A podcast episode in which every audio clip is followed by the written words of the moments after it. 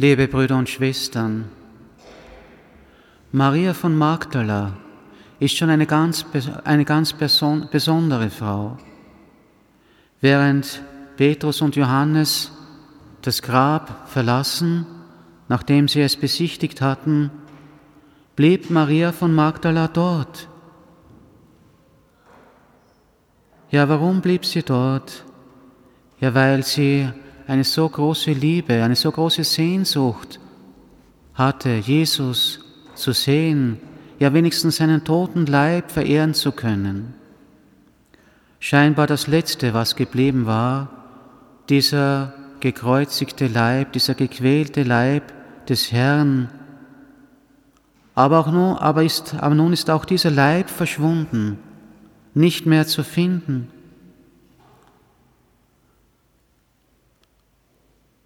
Und Maria von Magdala, sie ist verzweifelt, sie weiß eigentlich nicht mehr, was sie tun soll.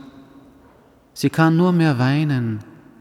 Vielleicht geht es denn uns manchmal auch so, wenn alle Hoffnungen zerbrechen, wenn nichts mehr gelingt, wenn scheinbar alles ausweglos, alles sinnlos ist, dass man nur mehr weinen kann, nichts mehr tun, sich nicht mehr helfen kann. Aber dann geschieht etwas sehr Unerwartetes. Zuerst die Engel im Grab. Frau, warum weinst du? Und dann begegnet sie Jesus selbst, ja diesem scheinbar Toten. Auf einmal ist er lebendig. Jesus er ist nicht im Tod geblieben, er hat den Tod besiegt, auch für uns. Er ist glorreich auferstanden, er lebt. Und so wie, Jesus Maria von Magdala begegnet, begegnet er auch uns. Ist er da, schon hier und jetzt? Er ist mitten unter uns, weil wir in seinem Namen versammelt sind, weil wir an ihn glauben, weil wir auf ihn getauft sind weil wir jetzt schon Anteil erhalten haben an seinem göttlichen Leben. Und Jesus, er ist sehr behutsam, er geht sehr vorsichtig vor, denn er weiß, er könnte ja Maria von Magdala, wenn sie so plötzlich erkennt, dass er lebt, vor Schrecken sterben. Ganz vorsichtig spricht er sie an, Frau, warum weinst du? Wen suchst du? Zuerst begreift Maria von Magdala nicht, ja, wer ist das eigentlich, der sie da anredet, der Gärtner? Sie erkennt Jesus nicht.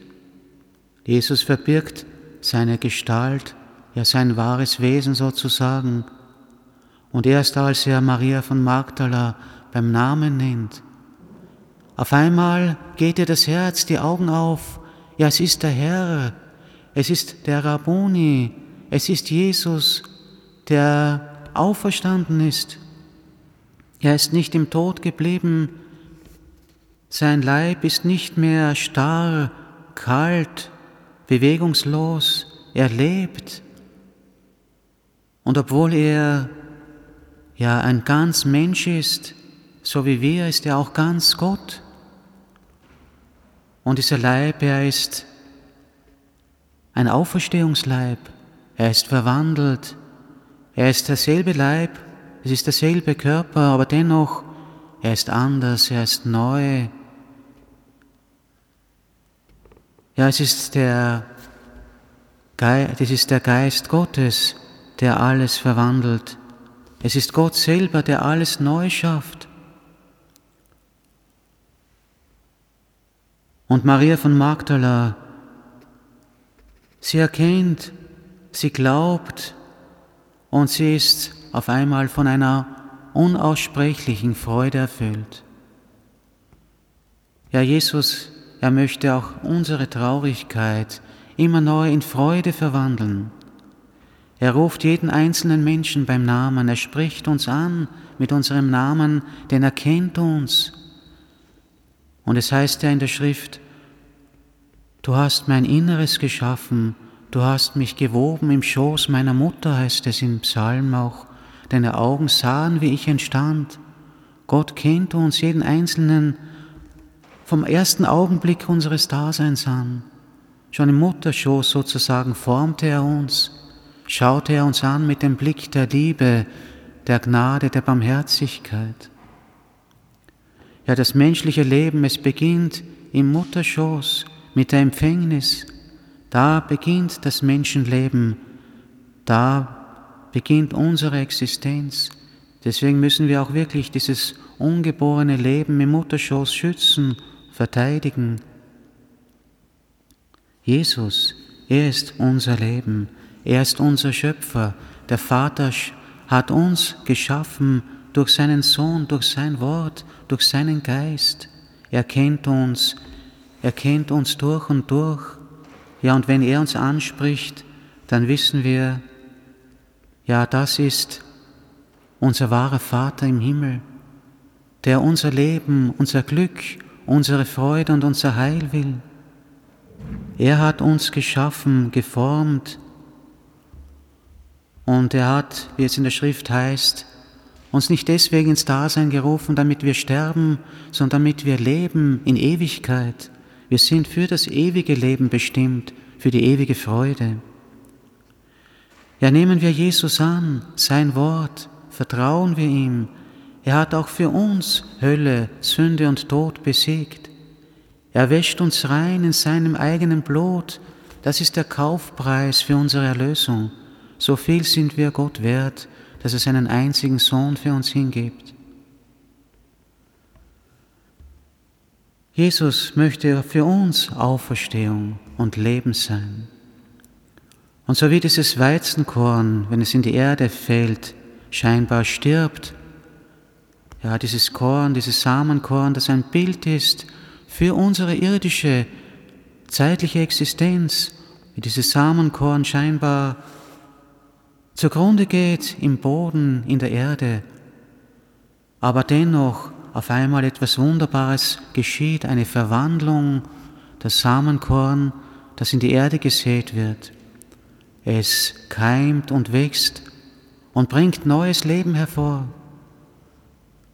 So sollen auch wir, wenn wir sozusagen tot in die Erde fallen, hineingesät werden in das Erdreich, fest darauf vertrauen, dass der Herr auch unsere Existenz, unser Leben nicht zugrunde gehen lässt, sondern dass er uns Verwandlung schenkt. Ja, wir werden verwandelt, wie der Apostel Paulus auch immer wieder betont.